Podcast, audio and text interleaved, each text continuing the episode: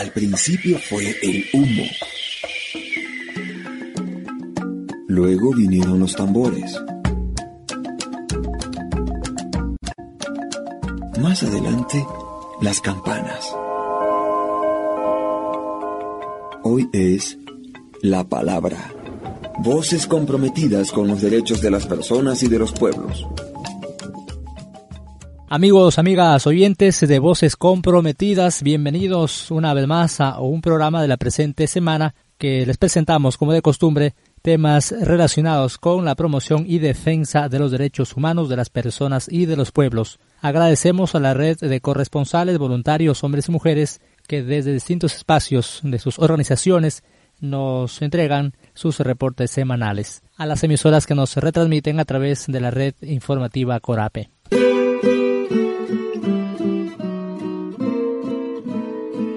Voces comprometidas. Espacio abierto para que su voz se escuche en el Ecuador y el mundo.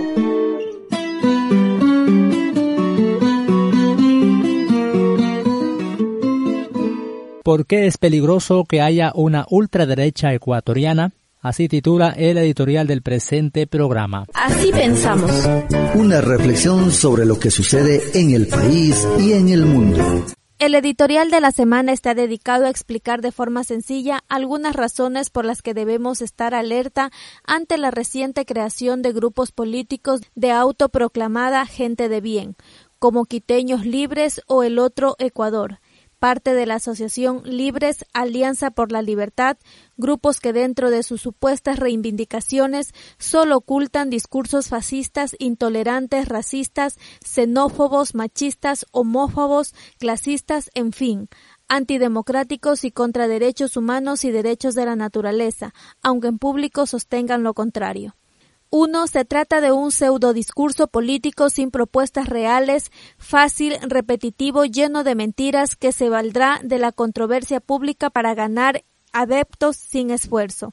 Dos, Utiliza la estrategia clásica de crear un enemigo falso, echarle la culpa de todo, dividir y enfrentar a la sociedad y luego conquistar. 3. Sus tácticas son autoritarias y violentas. A sus miembros no les importa si sus ideas causan decenas, centenares, miles o incluso millones de muertos.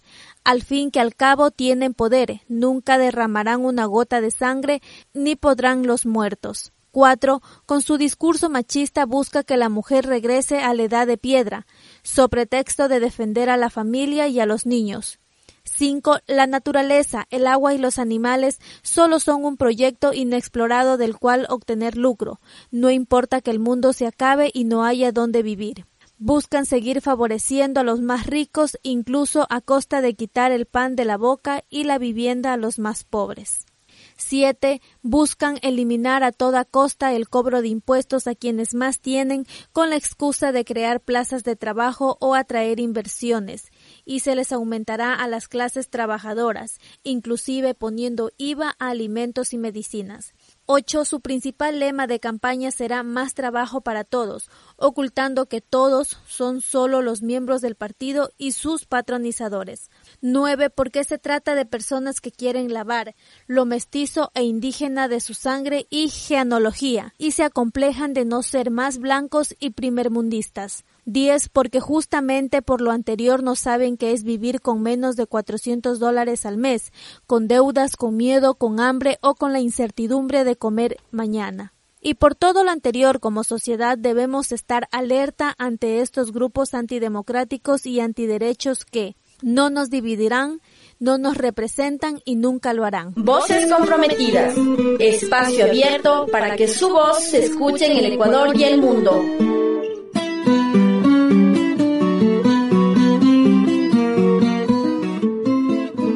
Iniciamos la ronda de aportes informativos indicándoles que se implementa un sistema de alerta y respuesta temprana en las provincias fronterizas con Colombia.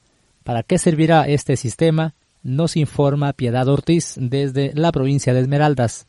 Voces comprometidas. Por los derechos de las personas y los pueblos. Un saludo desde la provincia de Esmeraldas.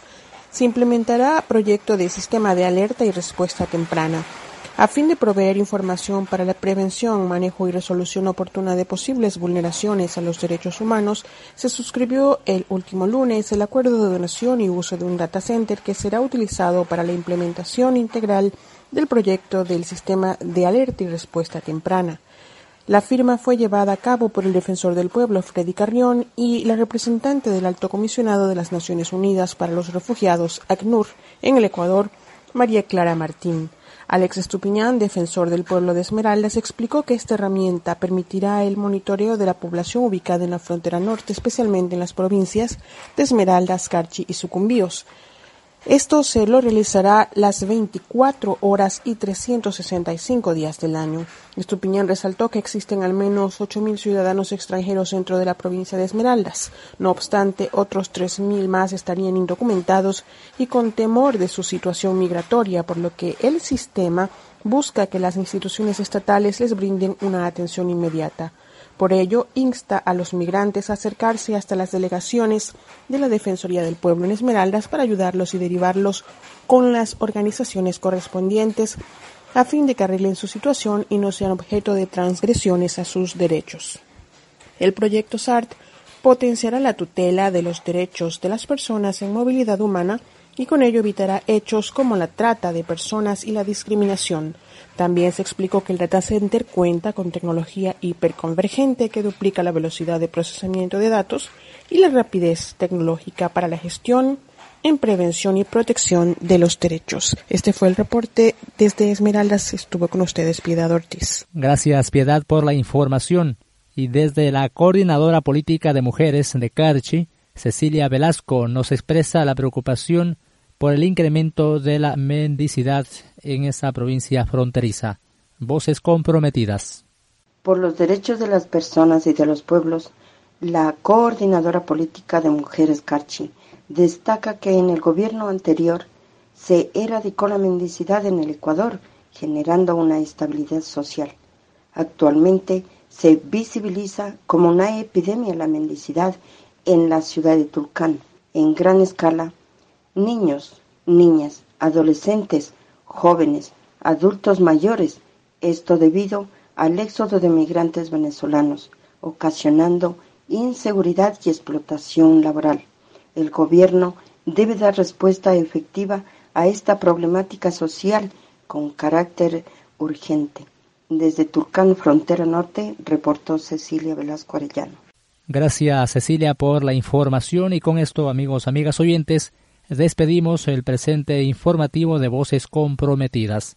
La invitación para que la próxima semana vuelvan a sintonizarnos a través de esta su emisora de preferencia. Recuerden que estos contenidos también están en nuestras redes sociales de Facebook y Twitter y en la página web www.prodh.org.es. Les habló Víctor Gómez Barragán. Hasta el próximo encuentro el colectivo Pro Derechos Humanos ProDH, voces comprometidas con los derechos de las personas y de los pueblos.